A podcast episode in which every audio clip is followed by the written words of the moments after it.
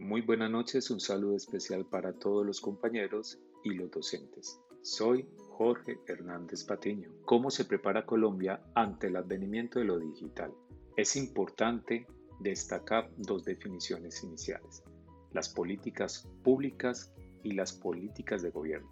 Las políticas públicas están asociadas por las acciones públicas que van transformando la relación del gobierno con la sociedad. En ellas existe un nivel mayor de participación del ejercicio democrático de los ciudadanos. Involucra a diferentes actores sociales buscando el beneficio común para establecer normativas que apalanquen las ideas y desarrollos de las personas. En la política gubernamental se asocian las acciones y las tareas instructivas de gobierno dentro del mismo Estado y no tiene un sustento de participación activa de parte de la ciudadanía para desarrollar dichas funciones. Es muy importante para ambos actores establecer dinámicas de cooperación e interacción que les permita llevar más adelante el desafío planteado por el paso de las industrias analógicas a la era digital.